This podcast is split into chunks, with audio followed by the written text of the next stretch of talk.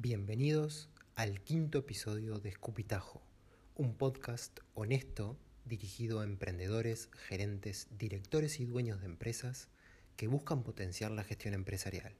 En este oído espacio comparto reflexiones, anécdotas, desvaríos y conversaciones sobre el management. Si te gusta el podcast, te invito a que lo compartas con otras personas que entiendas que les pueda aportar valor. Este episodio se titula La estrategia, entenderla hacia atrás y ejecutarla hacia adelante.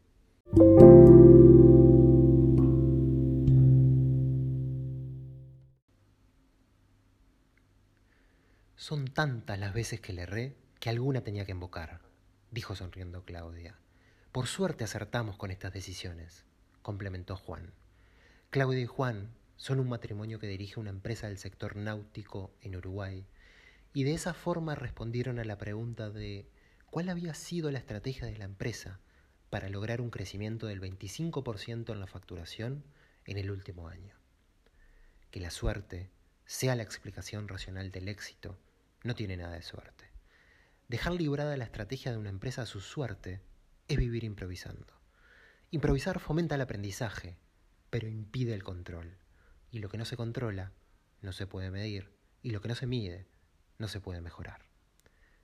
La estrategia resulta uno de los conceptos del management que se define de una manera y se suele utilizar de otra sin darse cuenta de la diferencia. La razón es sencilla.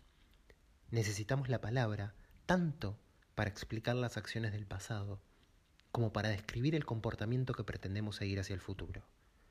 Casi todo lo escrito sobre estrategia la describe como un proceso de deliberación.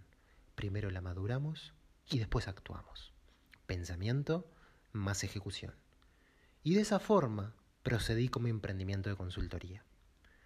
Al intentar vender mis servicios, me di cuenta que de luego de abordar a mi círculo de confianza, me implicaría mucho esfuerzo personal abordar el siguiente círculo. Aquellos que hipotéticamente me conocerían a través de la referencia de mi círculo de confianza.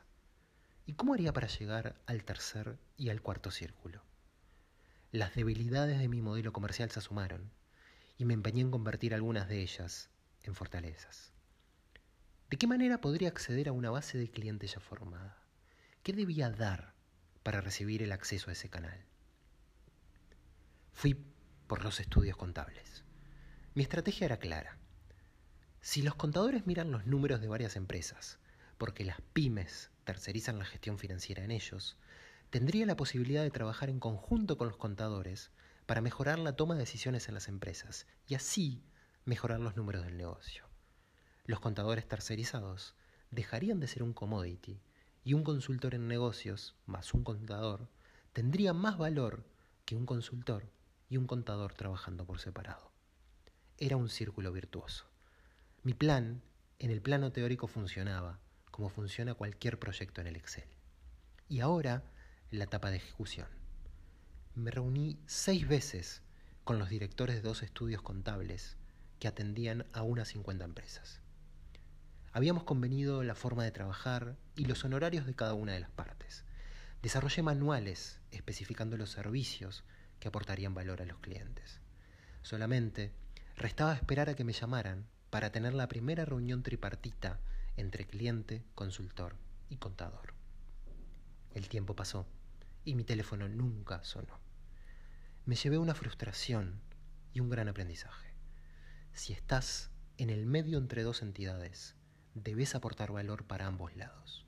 De lo contrario, una de las partes te salteará porque te considerará un costo. Intercambiando reflexiones con la nueva generación de contadores, me di cuenta que para los estudios contables consolidados yo representaba una amenaza.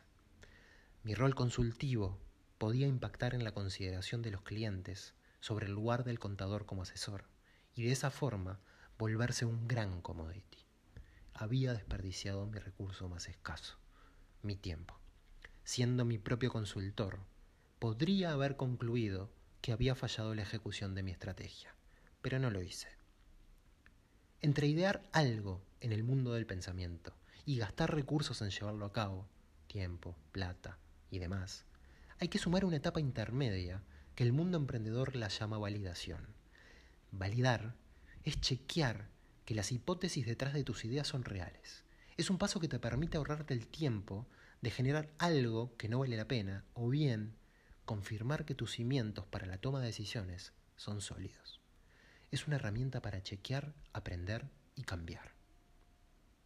Estrategia es un plan en un contexto que te lleva a tu objetivo.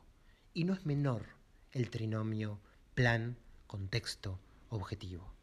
Además, debe combinar la reflexión y el control con la flexibilidad y el aprendizaje.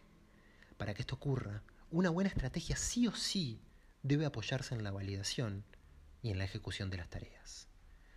Bajar a tierra la estrategia y hacerla productiva significa encontrar las operaciones que requieren la menor cantidad de esfuerzo para la mayor cantidad de resultados. Volviendo a mi accionar, entendí que mi estrategia sí podría funcionar con las empresas de investigación de mercado. Validé mi reflexión y después de varios encuentros con la dirección, tengo a mi cargo el liderazgo del área de consultoría y capacitación in company de Opción Consultores. El mito romántico del emprendedor que se tira a la pileta porque se le ocurrió la mejor idea del mundo solo existe en el mundo de las ideas. En nuestros mundos inciertos, volátiles y complejos, es necesario conocer el tamaño de la pileta, confirmar que tenga agua, asegurarnos que podemos mantenernos a flote y siempre estar atentos a que nadie nos pueda ahogar. Y si de agua hablamos, volviendo a las respuestas de Claudia y Juan sobre la suerte, por más que te dediques al sector náutico, no existe viento a favor para quien no tiene rumbo.